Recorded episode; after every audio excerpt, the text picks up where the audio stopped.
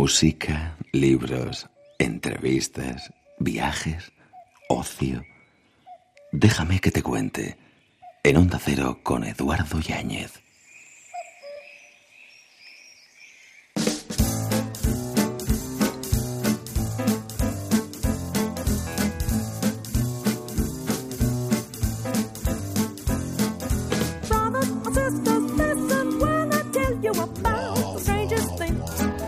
He cometido el peor pecado que uno puede cometer. No he sido feliz, Jorge Luis Borges.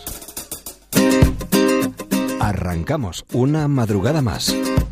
Mata más gente el tabaco que los aviones. Hasta las 5, 4 en Canarias. Y he perdido el miedo a volar. Madrugada de verano en Onda Cero. Y enciendo la faria de las grandes ocasiones. Buscamos propuestas alternativas que nos hagan más agradables estos días de verano.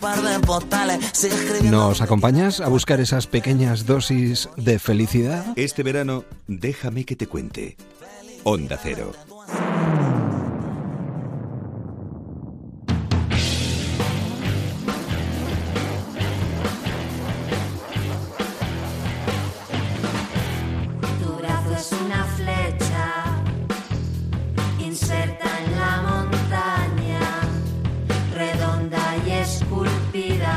Si buscamos remedios para este verano, sobre todo para pasar un buen verano, los tenemos.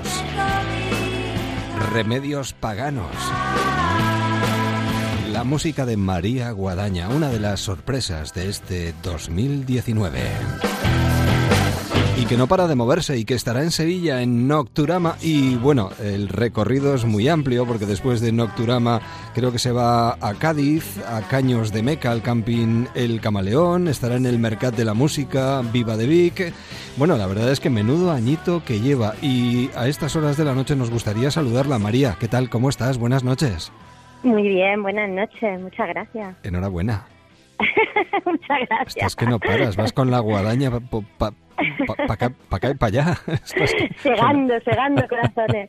Pues Bueno. sí, dime, dime. No, no, te, te iba a decir que segando corazones no. Eh, yo, yo creo que en este caso conquistando corazones.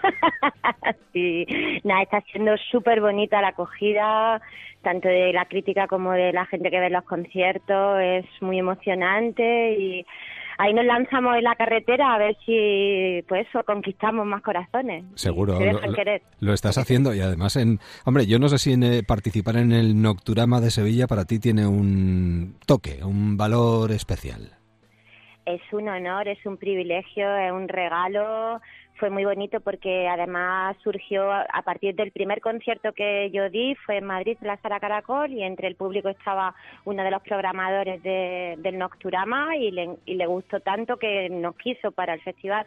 Me parece de verdad un regalo, es como un empuje y una acicate a continuar y espero que se tan contentos como yo, ¿no? Sí, bueno, estarán contentos sobre todo porque tú, eh, cuando te subes al escenario, lo tuyo es algo especial, es diferente. Aquí hay un sello y una personalidad única, en la que eres capaz de aunar oscuridad, elegancia y realismo mágico. Yo no, sé cómo decirlo, cómo definirlo. Hay que escucharte, hay que verte actuando en directo.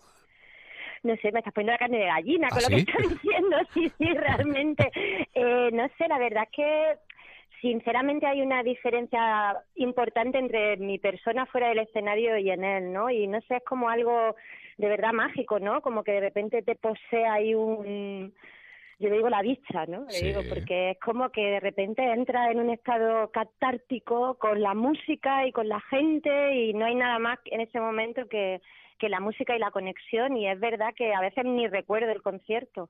Eh, no sé, pasan cosas, hay mucha energía y, y creo que todos lo gozamos. ¿Cómo me gusta eso? De pasan cosas, qué bien.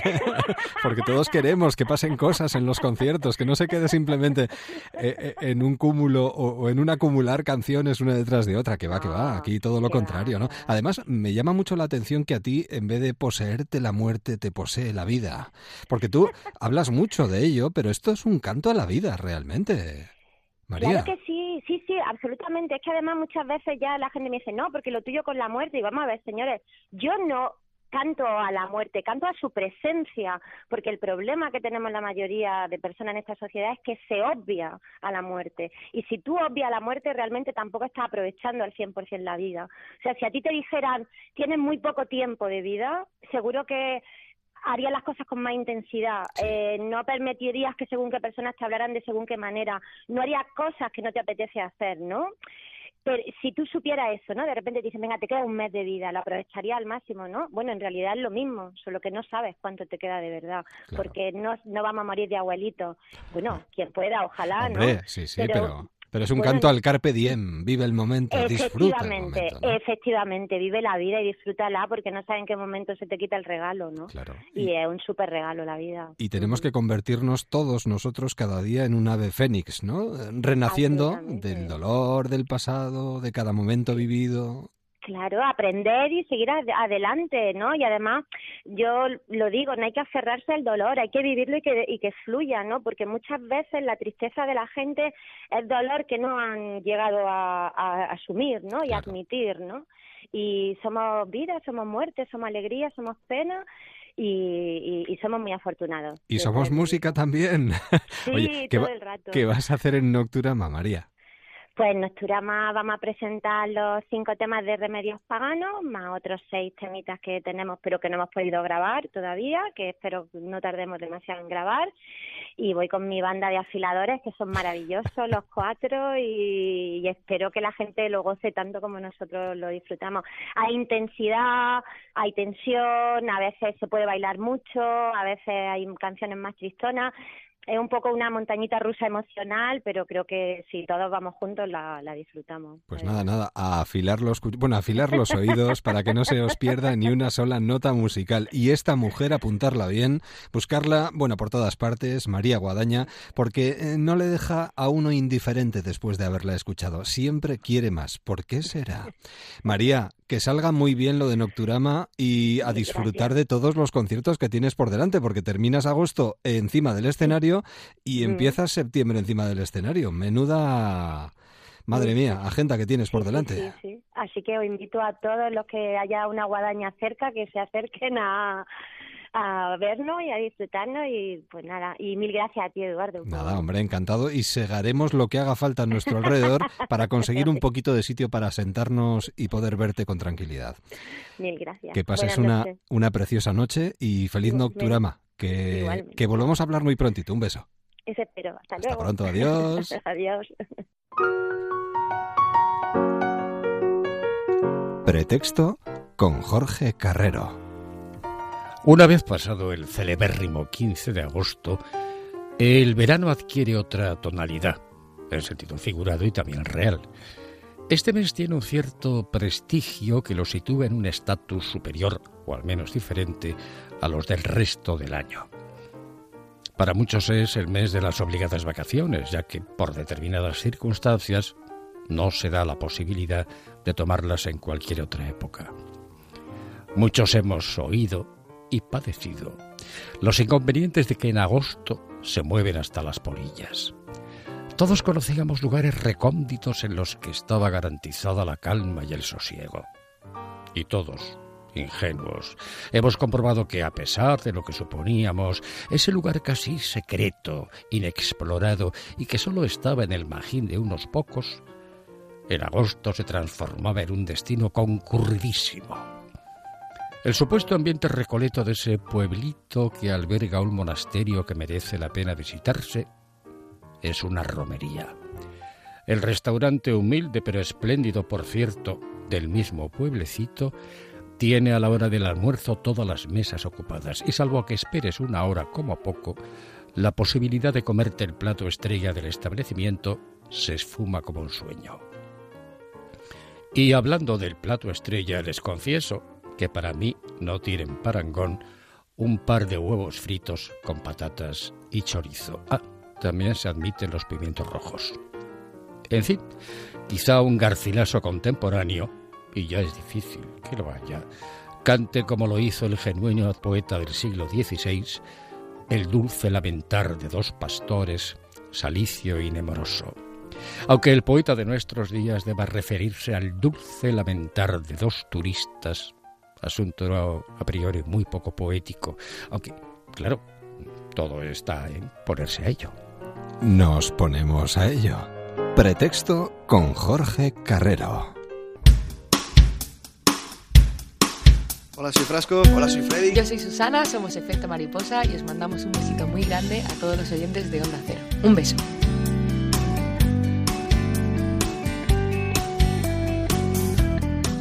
Hablamos con una crisálida durante los próximos minutos. Bueno, eh, crisálidas probablemente eh, seamos todos. Lo que pasa es que a veces no somos muy conscientes de que nuestra vida puede cambiar. Mañana mismo si nosotros evidentemente decidimos que sea así. Vanessa Monfort, ¿qué tal? Hola, ¿qué tal? Crisálida. En plena crisálida. Estás en pleno proceso de transformación. No, ya estoy en pleno vuelo, pero la crisálida, la Ah, pasó, pasó. Estás en pleno vuelo. Bueno, eh, no sé si el proceso de escritura para una escritora como tú, eh, Vanessa Monfort, el sueño de la crisálida, es como una especie de redescubrimiento personal, de reinventarte a ti misma. Bueno, siempre, Sí, siempre. ¿no? Yo creo que eh, una novela además siempre es diferente de la otra, pasa como los hijos. Sí. Eh, cada uno tienen caminos diferentes, igual que mujeres que compran flores andan dando vueltas por ahí todavía y tenemos ya 22 ediciones y todavía no sé en qué momento se nos ha ido esto de las manos. pero, pero el sueño de la crisálida ha sido un redescubrimiento interesante porque, bueno, yo sabes que siempre eh, cuando desde pequeña me pasaba, ¿no? Eh, no entiendo algo que está pasando, yo lo, lo reducía a la ficción. Bueno, eso no sé si es reducir o, o lo contrario, lo ampliaba, pero en cualquier Sí, caso lo convertía, no, no escribía diarios, escribía cuentos y me servía de metáfora ficticia de la realidad, porque a veces a través de la realidad se entiende mucho mejor, eh, a través de la ficción, perdón, se entiende mucho mejor la realidad. Entonces, bueno, eso no me convertía en una buena periodista, claro, porque mi materia prima era otra. Desde, desde muy pronto lo novelaba todo cuando estaban las noticias y, bueno, me llevaban unas broncas terroríficas, como te puedes imaginar. Entonces ya decidí que no era lo mío. y el sueño de la crisálida es un poco eh, el extremo de todo eso, ¿no? He recogido testimonios reales, incluso yo eh, por primera vez he convertido a un uno de los personajes protagonistas, a Patricia, en mi alter ego, no mi vida privada, evidentemente, pero sí eh, varias experiencias y sobre todo mi forma de ver el mundo o, eh, o mi propia falta de resignación o, o necesidad de justicia ante determinadas cosas. Y entonces, bueno, se ha convertido en una novela de crítica social. Porque tú aquí eh, radiografías de alguna manera el, el moving, Sí. una auténtica pandemia en nuestra sociedad que a veces no denunciamos o que no acostumbra a denunciarse. Bueno, porque desgraciadamente son cosas que eh, Damos- se han visto sí, como normales, se han normalizado, ¿no? Y tiene consecuencias gravísimas, ¿no? Eh, bueno, igual que cualquier tipo de acoso, de maltrato, pues eh, maltrato de género las tiene, no se diferencia tanto, salvo que es otro tipo de maltrato, al laboral o al infantil, eh, quiero decir, al, al acoso infantil, ¿no? Al- bullying. claro, lo que pasa es que al acoso psicológico, por decirlo de alguna manera, igual no se le da la importancia necesaria.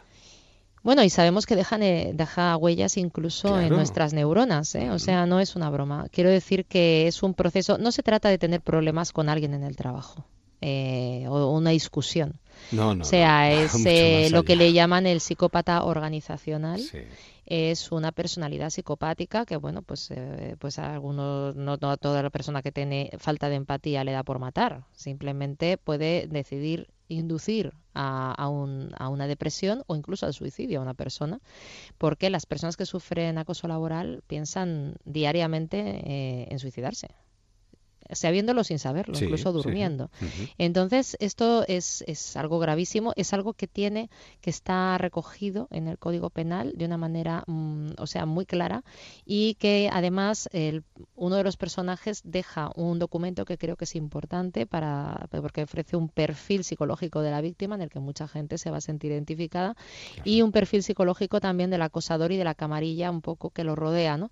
Eh, y también cómo defenderse de ello. Tú fuiste Eh, víctima, además, ¿no? Yo sí, además es que de un fuerte acoso laboral. Mucho, sí, sí. Bueno, yo de hecho sí fue al principio de mi carrera eh, como periodista Y no fue como lo he, lo he puesto a, a Patricia Sí. en un canal, eh, fue en otro lugar, pero en cualquier caso, eh, bueno, eh, lo que suele pasar en estos casos, primero que no te das cuenta, el 70% de la gente que lo sufre no lo sabe. Eh, y No una vez te das cuenta es tarde. Ya, ya, ya. Porque, claro, como es una reducción de la, de la autoestima sistemática de una persona, claro, es como cuando cualquier tipo de maltrato, un puñetazo o, o o realmente un insulto o un insulto grave no llega hasta que ya se ha reducido a esa persona, se ha hecho muy pequeñita, ¿no?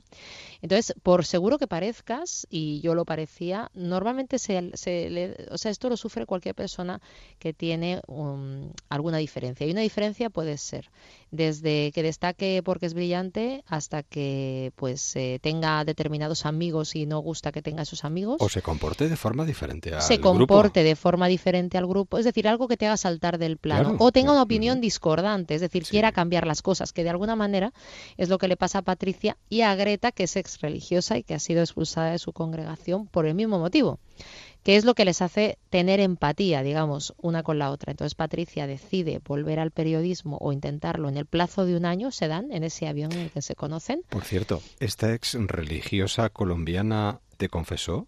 Porque esto está basado en una historia real. También, sí. Eh, por supuesto, he cambiado todos los nombres. eh, he hecho una investigación importante a través de- del personaje de Greta sobre, eh, sobre bueno, la situación de algunas mujeres en la iglesia. Evidentemente, no es una, iglesia, no es una crítica a la iglesia en, en No, no. conjunto. Mm, Eso es. Sino, eh, pues como puede pasar con un caso de pederastia, exactamente igual. Eh, lo que pasa es que sí me parece que creo que eh, en el caso de Greta es importante porque se habla, no se habla nada de la situación de la mujer en la iglesia, que son las grandes invisibilizadas, ¿no? Hay mujeres muy valiosas. Es que a estas alturas que tengamos que replantearnos el papel de la mujer, en la- eh, teníamos que haberlo hecho hace mucho tiempo. Sí, lo que pasa es que, bueno, quizá pues han considerado otras cuestiones más graves, ¿no? Como, como puede ser ahora la pederastia, pero es que también hay pederastia en, en los colegios de monjas. Claro, sí, sí. Entonces, eh, parece que es menos grave o que, o que no se da. Porque también, eh, o sea, hay una falta de, de- o sea, hay mucho silencio alrededor. Pero bueno, más allá de los acosos laborales eh, de estas dos mujeres, que al final el- es en lo que coinciden, esta historia sobre todo trata de reconstrucción. Es decir, esto es lo que a ellas les ha pasado en el pasado, nunca mejor dicho, Pero nos queda el presente y sobre todo el futuro. que es en el momento en el que yo las quiero eh, empezar a conocer, digamos, ¿no? O sea, la novela empieza cuando ellas se conocen y una quiere cambiar de vida, no quiere vivir en esa sociedad hiperconectada, eh, en esa rueda del hámster sin meta ni alivio y no sabe cómo hacerlo.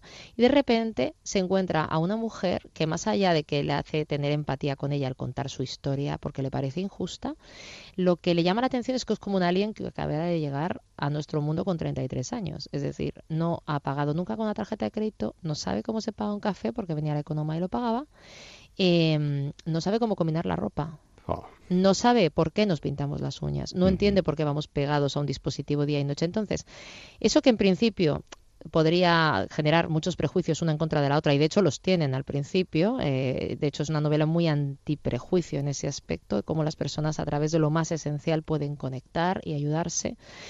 Eh, ambas se acompañan en un proceso de transformación muy tremendo porque, claro, Patricia ve el mundo en el que vive con ojos nuevos a través de los de ella. Y entonces se da cuenta que ella vive igual de aislada que en en los muros de esa comunidad por estar hiperconectada. claro. Liberación y superación. Vanessa, no te vayas sin leerme algo, por favor. Vamos allá. Porque creo que tienes algún extracto que me gustaría que compartieras con los oyentes de Onda Cero. Vamos a ello. Venga, va. El sueño de una crisálida es un sueño lleno de cosas. No es un sueño inactivo y milagroso. Es un tiempo muerto en el que se opera un proceso solitario y extraordinario en el que es necesario detenerse y el silencio. Dos cosas que yo nunca me habría permitido antes. Hoy, tras este inmenso viaje de un año, creo saber lo que piensa una crisálida durante su lento y traumático proceso. Voy a liberarme contra este cansancio. Voy a hacer real lo que ahora sueño. Voy a transformarme en lo que quiero ser. Voy a volar a donde me apetezca y nunca jamás volveré a arrastrarme. Como escribió Chesterton, lo más increíble de los milagros es que suceden, y yo he sido testigo de uno y quiero contarlo, un milagro humano, uno de nuestro tamaño, tan inmenso y cotidiano como lo es el milagro del amor o de la vida. Una vez escuché que lo único que nos aparta de la felicidad es el miedo al cambio, Greta, como decidimos juntas que la llamaríamos para proteger su anonimato, también lo tuvo pero lo está venciendo. Si ha roto o no la transparente crisálida en la que durante este año se ha ido transformando, lo descubriremos más adelante. Pero soy feliz de haber tenido la suerte de que me relatara, desde el interior de su infranqueable cápsula de seda, lo que un ser humano siente al deshacerse y volver a nacer convertida en otra cosa, en algo mejor y más libre. Acompañarla en este proceso me ha aportado una luz poderosa, saber que es posible. Vanessa Monfort, el sueño de la crisálida. Qué bonito. La crisálida. Sí, mucho. Un animal que lucha y que hace un cambio radical contra el destino que parece que está escrito para él se mete en una cápsula de seda y se transforma totalmente. Bueno, que se metan en este libro y que se dejen transformar totalmente porque merece muchísimo la pena. En Plaza y Janés, El sueño de la crisálida de Vanessa Monfort. Jo, Vanessa, un verdadero placer. Seguiríamos charlando contigo. pero Horas y horas, yo contigo también. Y, sobre todo escuchándote leer, ya sería... Bueno, cuida, cuídate mucho y seguiremos tu vuelo, ¿eh? Muchas gracias. Y te perseguiremos. Y yo el vuestro. hasta pronto, adiós. Chao. Déjame que te cuente. En un Cero con Eduardo Yáñez. Música.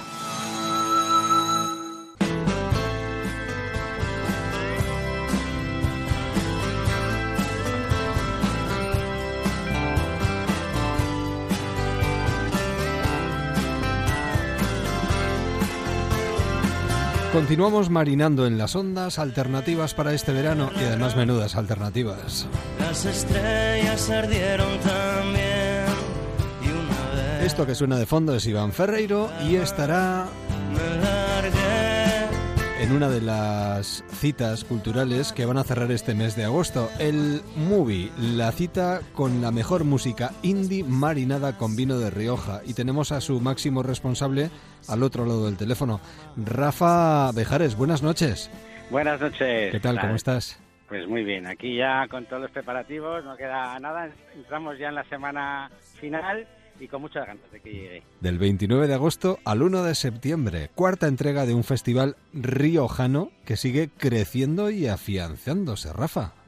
Pues sí, eh, ¿quién lo diría, no? Cuando comenzamos hace, hace tres años, en el 2016, con nuestra primera edición, ¿no? Sí. Con todos los nervios de a ver cómo salía y la verdad que desde el, que desde el primer año la respuesta tanto del público como de la crítica ha sido excelente y, y cada año pues vamos creciendo un poquito más. Hombre, es que si a esto, a la buena música le añades vino de Rioja, pues imagínate tú, la combinación Sí. es maravillosa, ¿no? El maridaje es perfecto. ¿no? De nuestras tres patas, que es la, que, que es la música, la Sí, pata de, sí, sí. de- del enoturismo, porque las, en, son las instalaciones de, de bodegas franco-españolas, y, y la pata de la gastronomía riojana, vamos, hace que, que sea un cóctel perfecto. Claro, además con muy buen cartel, pero sí me gustaría comenzar por lo de Movie. ¿Por qué le habéis puesto este nombre? Por curiosidad. Muy bueno, es un acrónico Music and Wine.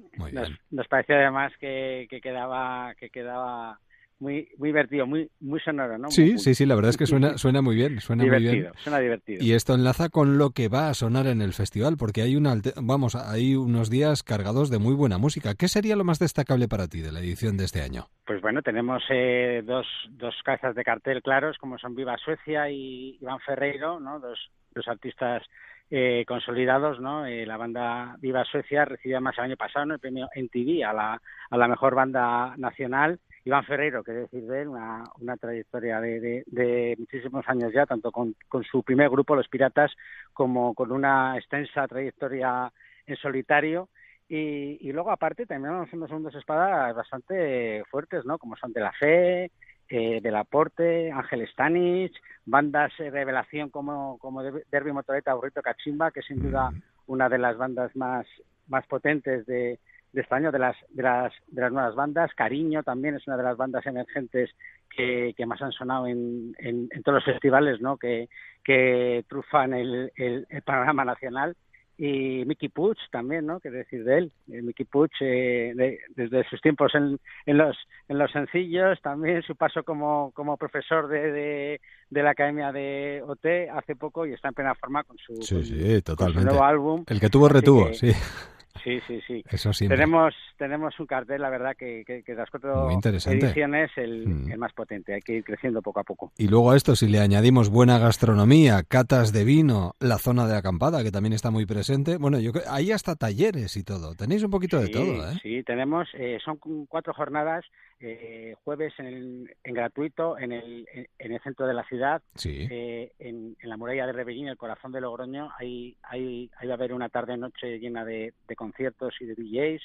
Eh, eh, como te digo, en gratuito, y luego ya las jornadas de viernes, sábado, domingo, cruzamos el río Ebro, cruzamos el puente que nos separa de las bodegas franco-españolas, las, las únicas bodegas urbanas que hay aquí en la ciudad, del, del, centro de la ciudad y tanto viernes y sábado en, en horario de tarde-noche como el domingo en, en, una jornada, lo que me, comentabas tú de los de, los talleres, el domingo es una es una jornada diurna, es una jornada familiar, comenzamos a las 11 de la mañana, con la legaña todavía ahí en el ojo, aquí estamos ya abriendo y se llena de, de niños con sus familias y, y es una y es una jornada que, que, se, que, se, alarga hasta, hasta las primeras horas de la, de la noche, en donde hay un montón de, de, de actividades, conciertos, talleres para los más pequeños, gastronomía riojana. Esta, ese, ese domingo hacemos para todos los que nos visiten eh, patatas a la riojana y chuletillas al Bueno, bueno.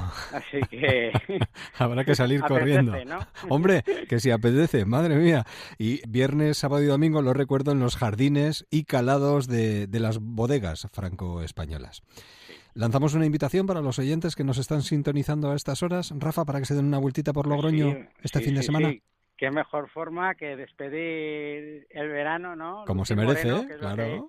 es nuestro claim, ¿no? Siempre decir, eh, la fiesta final eh, del verano, eh, el reencuentro otra vez con los amigos después y, y, con la familia después de, de, las vacaciones y, y, no hay mejor manera posible, ¿no? Para evitar esa, esas depresiones vacacionales, ¿no?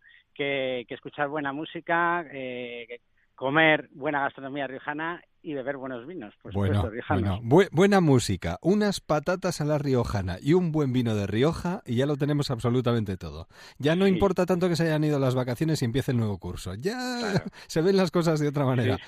Rafa, que salga todo estupendamente, que disfrutéis y si podemos, de verdad que hacemos una escapadita y probamos tanto lo que suena como lo que metéis en la cazuela. ¿De acuerdo? Pues invitadísimos, por supuesto.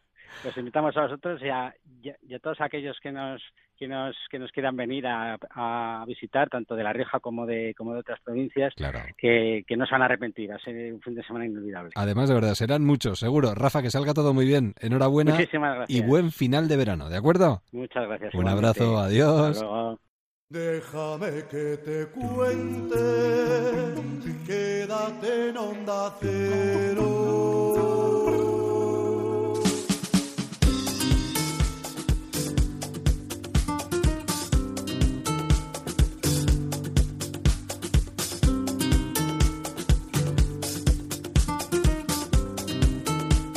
Continuamos nuestro recorrido Déjame que te cuenten estas madrugadas de radio y queremos acercarnos a los festivales de este final de mes de agosto, cerrando una época veraniega para muchos. Y uno de esos festivales que se va a celebrar esta semana, que esta última semana que comenzamos, es el Dance Festival 2019. Y tenemos a Joaquín Tellería, que es su director aquí con nosotros en los estudios de Onda Cero. Joaquín, buenas noches. Hola, muy buenas. Bienvenido. Cuéntanos qué es Dance Festival para los que no lo conozcan. Dance Festival es un encuentro internacional de música electrónica y música contemporánea, eh, que también es un festival, evidentemente, que ya se va a celebrar su tercera edición aquí en, en Donosti y se lleva a cabo en diferentes espacios de la ciudad. Eh, en Tabacalera, Centro Internacional de Cultura Contemporánea, Gaste Escena, que es eh, una sala muy interesante para hacer eh, este tipo de música, y luego otros espacios como ahora vamos a comentar en Sagües, ¿no? que va a ser un poco el calentamiento del festival. Entonces, es la tercera edición del festival y la pusimos en marcha por diferentes razones. Por un lado, hay mucho creador local en este tipo de actividades de vanguardia, de electrónica. Luego había un hueco cultural bastante evidente en Donosti y en Euskadi. Y luego tenemos unos eh, recintos y unos espacios muy idóneos para llevar a cabo. ¿no? Entonces coincidió el final de 2016 la capitalidad cultural con este hueco, cultural y lo pusimos en marcha y la verdad es que está funcionando muy bien con gran participación local eh, que son DJs o, o productores de música electrónica contemporánea y luego trayendo lo más interesante a nivel internacional, ¿no? Por ejemplo, este año viene gente de Holanda, viene gente eh, a nivel estatal como Oscar Mulero, que es una leyenda de, de, los DJs, y bueno, la verdad es que estamos muy contentos. ¿Cuántos este artistas en total para esta edición? Pues andamos entre 35 artistas grupos, más o menos, este mm, año, sí. muy bien. Eso eh, Empezáis el 29, ¿no? Eso es, el 29. Aparte del festival, este año tenemos un proyecto que, que quiere poner un poco en valor eh, diferentes espacios y llevar la eh, música de vanguardia a estos espacios, ¿no? Lo grabamos en streaming, en directo, se puede ver desde cualquier parte del mundo, por las redes sociales y tal. y, el 29 empezamos con eso y luego ya viernes y sábado empezamos en Tabacalera durante todo el día hasta las 12 de la noche y en el mismo barrio, en el barrio de Guía, eh, pasamos más nocturno ya, de 12 a 6 de la mañana intentamos eh, reflejar un poquillo lo que se está moviendo eh, ahora mismo y, también contar con leyendas, ¿no? Por ejemplo, traemos a Esplendor Geométrico, que es un grupo de, culto de música industrial que a nivel de Europa pues están muy, muy valorados. Y para que te la idea, uno vive en Shanghái y otro en Roma, eh, pese a que uno de ellos es de Madrid y tal. Entonces, estos estuvieron en Tolosa hace 32 años. ¿32 años? Y es, es un grupo que siempre ha estado, digamos, en la vanguardia, pese a que lleva muchos años, pero ha sido un grupo muy pues eh, experimental y digamos que tiene además en, en el País Vasco muchos seguidores, ¿no? Ah. Entonces eh, contamos con leyendas de este tipo, pero luego también contamos, por ejemplo, con Max Abismal, que es un holandés que ahora la está pegando muy fuerte en todos los festivales europeos. y, y, bueno, queremos un poco el equilibrio de leyendas muy, muy potentes con cosas muy emergentes también, ¿no? El ahora, el presente y el futuro, ¿no? pasado, presente y futuro, todo, todo junto en el Dance Festival que está a punto de comenzar. Todo aquel que quiera informarse, que quiera acercarse, que quiera conseguir entradas, ¿cómo puede hacerlo? pues mira, tenemos una página web que es dance.tz.eu y ahí tenemos tanto los horarios ya con el programa, eh, las entradas eh, y bueno, los horarios y tal. Luego también hay puntos físicos, que es en el Victoria Eugenia y en el Teatro Principal, eh, con horario de oficina, que también se puede conseguir físicamente.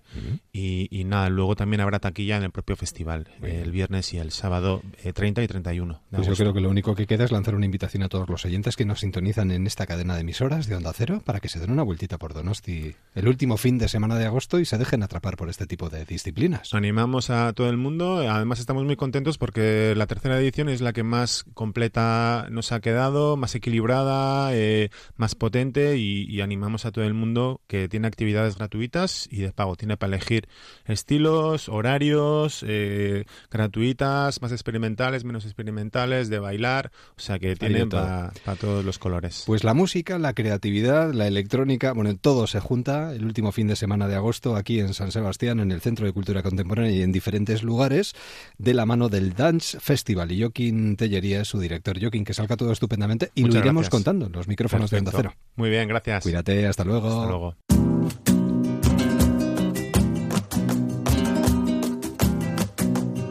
Déjame que te cuente.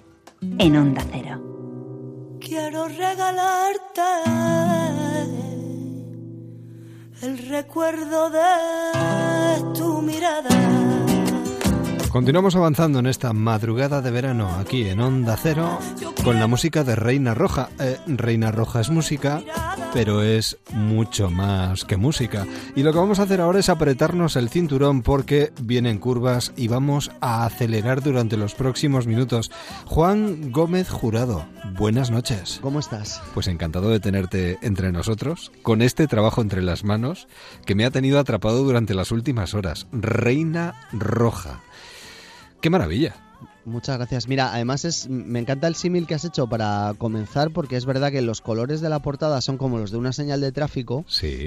Entonces está bien, porque ahora de alguna manera has ayudado a que la gente cuando vaya a hacer el regalo de Olenchero, pues sepa que, mira, ese Reina Roja, que es el que decía Edu que había que respetar eh, las señales de velocidad. Mm, hombre, pues y aparte de eso, ahora que dices lo de Papá Noel, eh, precisamente lleva los colores de Papá Noel. Es muy navideño el regalo, ¿eh? Sí, bueno, por eso, lo, por eso lo hemos hecho. Entre eso y lo, y lo del tráfico. no, es broma. Eh, e, es cierto que Reina Roja es un libro que, va a mucha, a mucha velocidad, mucho ritmo. Y a mí, si te soy sincero, me fastidia lo rápido que os lo leéis. Ya, Me, Bueno. siento, me siento mal. Eh, no, no te sientas mal, siéntete bien porque yo me siento, vamos, muy satisfecho y con unas ganas de leer el siguiente ya, con lo que cuesta escribirlo y lo poco que tarda uno en leerlo. Bueno, ¿en qué momento dejamos de ser los cazadores para convertirnos en presas? Pues eso es algo que se pregunta uno de los personajes a lo largo de la novela. No sé muy bien cómo contestarte, Edu, porque me has puesto en un compromiso. A ver, sí. eh, No contestes si no quieres. ¿eh? Esto es un juego de ratón y el gato. Sí. Como todas las novelas de misterio, Reina Roja es un thriller ambientado en España, con protagonistas, bueno, pues una mujer más madrileña que un bocata de calamares y un levantador de piedras vasco policía, también inspector de policía, que van persiguiendo a un asesino en serie. Y hay un momento en el que las cosas cambian de, de sitio. Y hasta aquí te puedo leer. Antonia es una mujer muy inteligente. Sí. John, un policía vasco, fuerte, que no gordo. Y Ezequiel también, una persona con una mente muy inteligente, pero un tanto retorcida. Eh, son los tres ángulos de este triángulo perfecto que tú has construido. Bueno, Antonia es, es verdad, ella no es un personaje típico para nada, es una mujer que vive mm, recluida en su ático de lavapiés hasta que un día, por un error que ha cometido en el pasado, hasta que un día llama a su puerta, llama el inspector Gutiérrez, este John Gutiérrez, este policía vasco, a ver si lo digo bien, Homosexual, además. homosexual y levantador de piedras. a ver si lo digo bien, ¿eh? Ari Hatzochaile, Arrijas Ochaile, sí, muy bien. Muy bien, muy- vale, eh, que es capaz de levantar piedras de 298 kilos, lo cual está muy bien porque contrasta un poco con, con Antonia, que mide metro sesenta, pesa 50 kilos y una ráfaga de aire, si no llevara piedras en los bolsillos se la llevaba, ¿no? Pero ella es una mente muy especial, una mente privilegiada y una mente que necesita el inspector Gutiérrez para poder resolver un crimen absolutamente terrible que solo una mente privilegiada como la suya va a ser capaz de resolver, ¿no? Hay muchas escaleras en este libro. Juan. ¿Sabes qué, me, ¿Sabes qué pasa, Edu? Que tu exceso de profesionalidad y el que te hayas leído el libro, cosa que los periodistas no soléis hacer cuando me hacéis una entrevista, me molesta. O sea, me molesta tu exceso de profesionalidad. Es que- porque es me que- haces preguntas muy buenas. Ya, que- Es que no se puede hablar demasiado de este libro. Bueno, hay unas escaleras en la portada. Punto. Ya está. Bien, vale. Por cierto, yo creo que lo hemos pensado más de una vez. Se suele decir que la justicia no es igual para todos. Eso Debiera de serlo, pero no lo es. es una No todas las víctimas son iguales, Juan. es una frase que yo he oído en alguna ocasión mencionada por alguien. También de la monarquía, en este caso no sé si reina roja o, o rey emérito. Y luego te enfrentas a la realidad y resulta que no, que Ya. esto no va así. ¿Tú crees que los hijos deben pagar los pecados de los padres? Pues no debería, pero me temo que, bueno, pues es algo mucho más común, mucho más habitual de lo que parece. Ya. ¿Y cómo se mete una persona como tú en la cabeza de un superdotado? Porque no tiene que ser fácil, ¿eh? Pues mira, eh, decía al principio de Peter que cada individuo asciende as- hasta su nivel de incompetencia. Yo he conseguido ascender hasta fingir que era capaz de meterme en la cabeza de un superdotado, pero bueno, es, es todo por... soy un farsante, Edu, es, es así. Pues eres un farsante fantástico. Hombre, la verdad es que tienes un buen guía, porque John en este caso te ayuda mucho John me ha ayudado a muchísimo. descubrir a, a Antonia. ¿eh? Mira, ¿sabes qué pasa? Cuando empezó a aparecer en, en mi cabeza el personaje de Antonia Scott, que era una mujer, eh, bueno, pues que se escondía entre las sombras en un vacío que nadie había llenado antes, es un personaje que no se había hecho nunca antes en la, en la literatura. Eh, buscado por todas las por la literatura eh, nórdica, por la literatura anglosajona, francesa, alemana, por toda la literatura de misterio y no he encontrado un personaje con sus características. Yo creo que en ese vacío fue donde, donde nació ella. Y al principio una persona tan inteligente, incluso a mí como autor, me producía, me producía eh, fascinación y rechazo. No, no me extraña. Pero luego apareció John Gutiérrez, que como dices tú, bueno, pues me hace de guía para llegar hasta donde me estaba esperando Antonia Scott y es el que me ha servido pues para paliar eso, como dices tú, esa, esa dificultad que, que entrañaba para mí conseguir retratar a alguien inteligente. Muchas gracias, Edu. Que tú ¿eh? eres muy inteligente también, Juan, y lo demuestra. De todas formas, eh, ha sido fácil, eh, difícil. Lo digo porque eh, yo a veces lo he pensado. Yo creo que las personas que nos eh, desafían me da la sensación, es decir, nos están retando permanentemente y yo creo que al final nos hacen mejores. Pero también al mismo tiempo he pensado que muchas personas inteligentes, esas que nos desafían, arrastran consigo una infelicidad tremenda. Pues todo eso que acabas de decir es el personaje de Antonia Scott. Vale. Porque precisamente ella eh, lo que necesita para mantenerse con vida es un desafío constante, un- la necesidad de que su cerebro esté recibiendo, eh, ese cerebro privilegiadísimo que ella tiene, esté recibiendo todo el rato desafíos que puedan mantenerla eh, bueno, pues dentro de dentro de, la, de los límites de la vida. Ya de hecho la novela arranca así. Antonia Scott solo se permite tres minutos al día para pensar en el suicidio. Y Sí. ella es- e- eso ella necesita desafíos porque sin desafíos ni ella ni casi nadie eh, podríamos estar digamos que manteniendo Sí, manteni- sí. manteniéndonos eh, interesados en las cosas. Una persona enamorada, Antonia, y además hay un momento del libro en el que leemos aquello de Marcos le dio a conocer el amor y Mentor le dio la posibilidad de amar un trabajo. Claro, es que eso, eso es lo que le pasa. Mira, yo me he encontrado con muchas personas inteligentes y les he preguntado, eh, bueno, pues que cómo se mantenían activos. Y casi todos tienen el mismo problema, que es que se aburren instantáneamente de cualquier cosa. ¿no? Y el personaje de Antonia mm, podía haber sido lo que quisiera con esa mente Privilegiada. Sí, y que es una inteligencia casi hasta sobrenatural, ¿no? Y sin embargo, lo que opta es por ayudar a los demás a través de resolver pues esos casos tan extraordinariamente complejos que ella va buscando un poco en los márgenes de la ley y de la justicia también, ¿no? Eh, Te has tenido que documentar mucho, imagino. Bueno, he tenido que trabajar con gente de muchos, de muchas tipologías y y de muchas características. Químicos, un TEDx, por ejemplo, también inspector de, de los TEDx, un físico teórico para una escena muy concreta del libro que no te voy a decir cuál es. Y bueno, pues con gente también que trabajaba con, con psiquiatras que trabajan con altas capacidades para representar un poco también el personaje de Antonia Scott, un policía vasco, mm, de todo he tenido que buscar.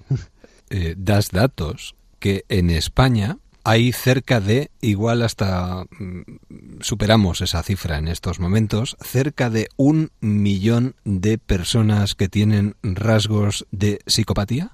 Aproximadamente el sesgo mm, eh, de, de la población, el sesgo poblacional, es entre el 1 y el 3%, dependiendo de determinadas características. Esto es muy complejo. Como todas, las, como todas las estadísticas, eh, acaba convirtiéndose en bueno, pues una estadística.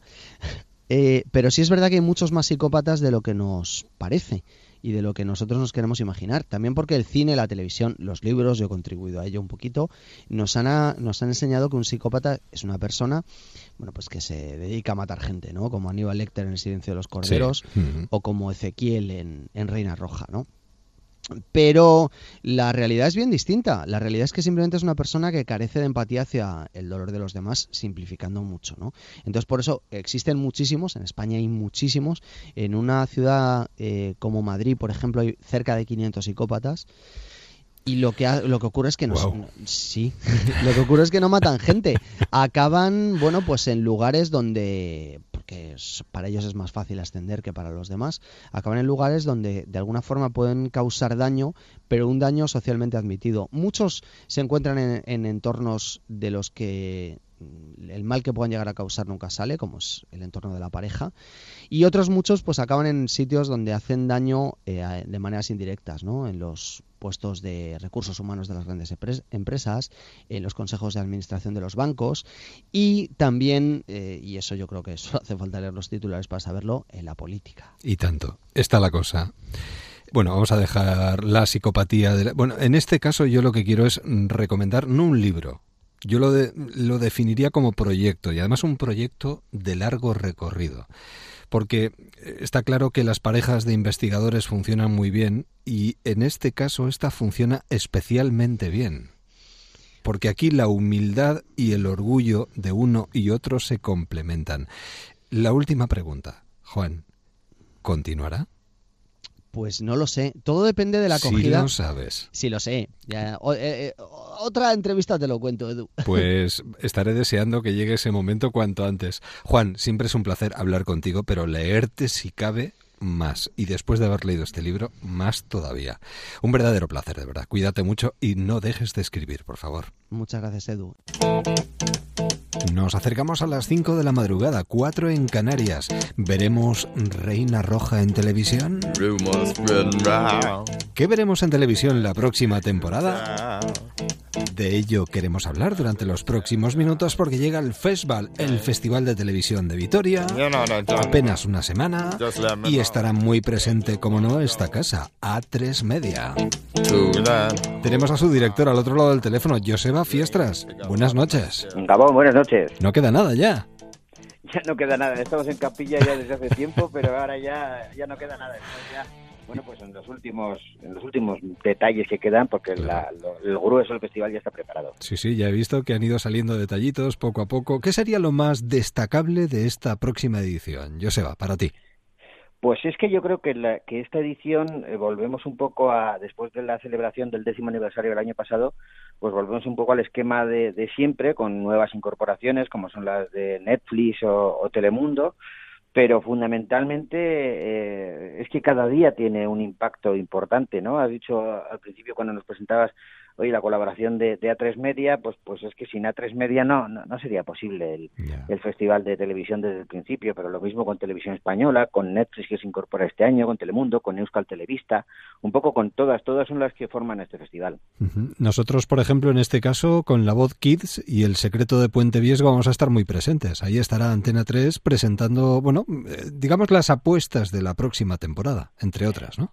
Sí, como siempre, un poco presentando pues lo, lo, más destacado, ¿no? Como decías, de cara a los medios se va a presentar La Voz Kids, se va a presentar eh, El secreto de Puente Viejo y luego los estrenos grandes de A3 Media, que, que, que yo yo tengo muchas ganas de ver El Nudo, sí. esa serie nueva con, con Natalia Berbeque como protagonista y sobre todo me intriga mucho Toy Boy, eh, esa ficción sí. eh, que, que, que llama mucho la atención, ¿no? Toda rodada en en escenarios naturales de la Costa del Sol y, un thriller policíaco, pero con ese puntito eh, picante, ¿no? Yo creo que tiene tiene tiene buena pinta. Bueno, yo creo que tiene buena pinta la programación de la nueva temporada, ¿eh? Y el festival además nos adelanta, eh, bueno, prácticamente lo más importante de lo que mm, vamos a comentar todos a partir de septiembre, porque esto evidentemente nos une alrededor de una mesa, nos concentra en el trabajo eh, en cualquier lugar. Al final estamos hablando claro. precisamente de todo esto claro, a la gente que a la que le gusta la, la televisión, que, que, afortunadamente cada vez, ya éramos muchos, pero sí. cada vez somos más, sí, sí. Eh, es, para nosotros es un privilegio el hecho de tener la oportunidad en Vitoria durante una semana de, de poder adelantarnos al resto, ¿no? Y de, de, ver esa oferta, esos primeros capítulos, esas presentaciones donde te cuentan las novedades.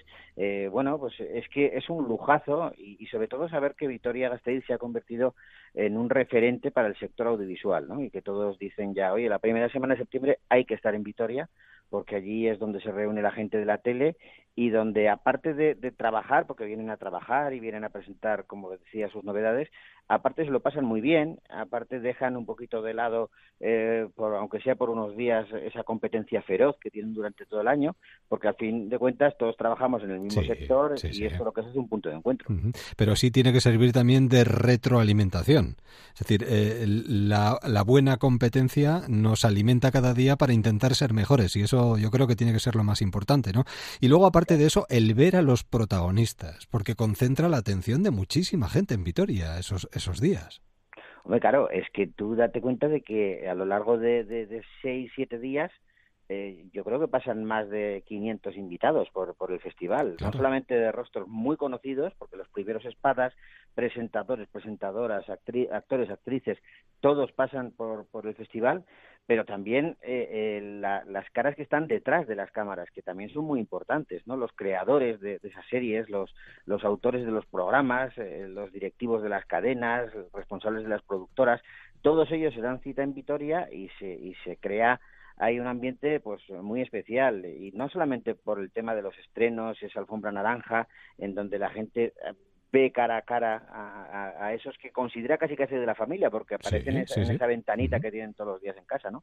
Sino que es que además eh, en los que están realmente interesados, pues está el Profesval, en donde ahí tenemos talleres, conferencias, eh, temas como más eh, para, para los profesionales de, del audiovisual. Y, y yo que sí, pues es que este año a mí me llamaba la atención cuando nos, nos se ponían en contacto con nosotros y nos decían, oye, mira, es que en Estados Unidos ya estos asistentes de voz eh, lo que conocemos así como Alexia y todo esto, ¿sabes? Por poner un ejemplo, sí. eh, eh, dice, pues eso ya se está generando producción propia audiovisual para esos eh, eh, Asistentes. contenidos. Sí, sí, sí, asistentes. Contenido para los asistentes. Y vamos a empezar a hacerlo en España y nos gustaría presentarlo en el festival. Y yo flipaba porque decía, pero esto, claro, si, si yo hasta ahora pensaba que esto solo servía para decirle dime qué hora es o, o, o enciende Sí, sí. o apaga la luz. y lo más. que queda todavía. Pues fíjate, fíjate. Hay que estar muy atento a toda esa evolución. Mucho, mucho. Y para saber qué es lo que viene, lo mejor es acercarse a Vitoria estos próximos días. Y luego va a ser un premio para los que acudan y un premio también para, bueno, programas o concursos eh, talentosos como La Voz, que Antena 3 en este caso pues se va a llevar un reconocimiento como la serie La Caza o Monte Perdido. Bueno, yo creo que ahí van a estar los premiados. El, el mejor premio va a ser estar ahí y disfrutar de cada uno de los acontecimientos. Y luego, hombre, sobre todo, yo creo que por encima de cualquier otra cosa, vivir el momento tan dulce que está viviendo la televisión en estos momentos. No sé si tú tienes la misma sensación, Joseba. Yo estoy muy contento porque eh, a mí me gusta mucho la tele y yo reconozco que en muy poquito tiempo eh, la evolución ha sido vertiginosa. Eh, eh, en, en un momento dado, con nosotros cuando empezamos la televisión, yo recuerdo que la segunda edición tuvimos que hacer un eslogan, un cartel en donde ponía la televisión es cultura, porque nos, nos criticaban, era un momento en donde la televisión estaba mal vista, se hablaba de telebasura, términos que afortunadamente prácticamente han desaparecido ya de- de- del vocabulario popular, ¿no?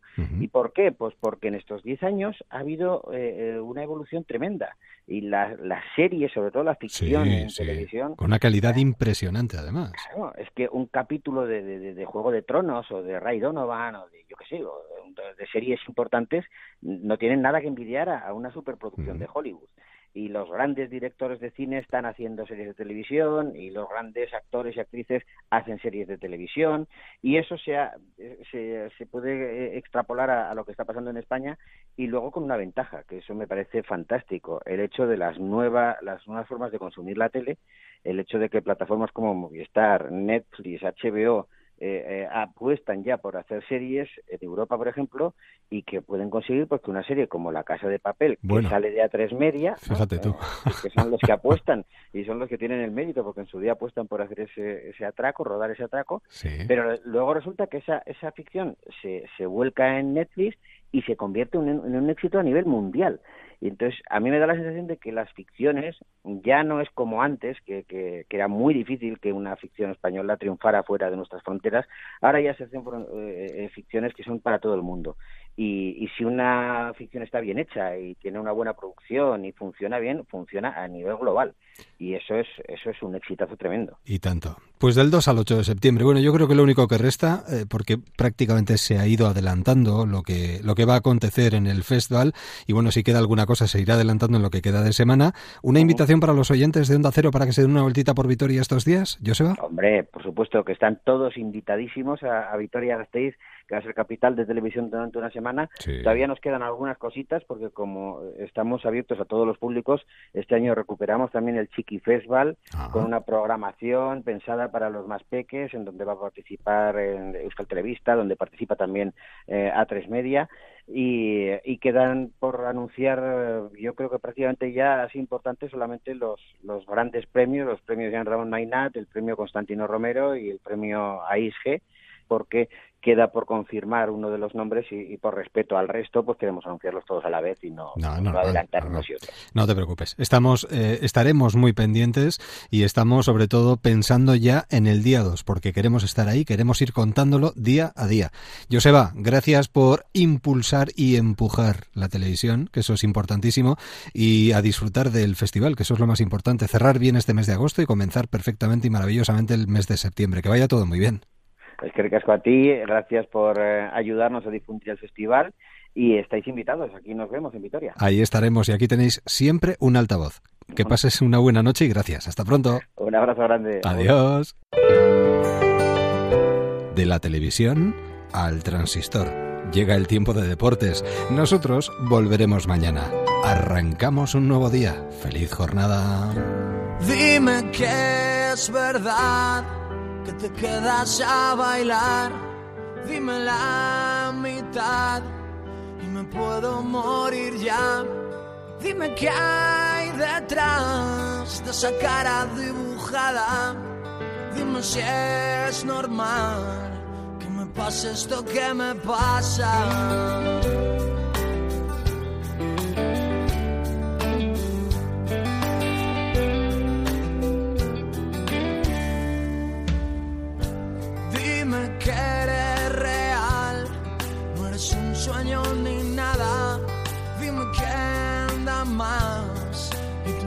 Aquí mis armas. Dime qué será todo esto que me pasa. Dime, dímelo ya,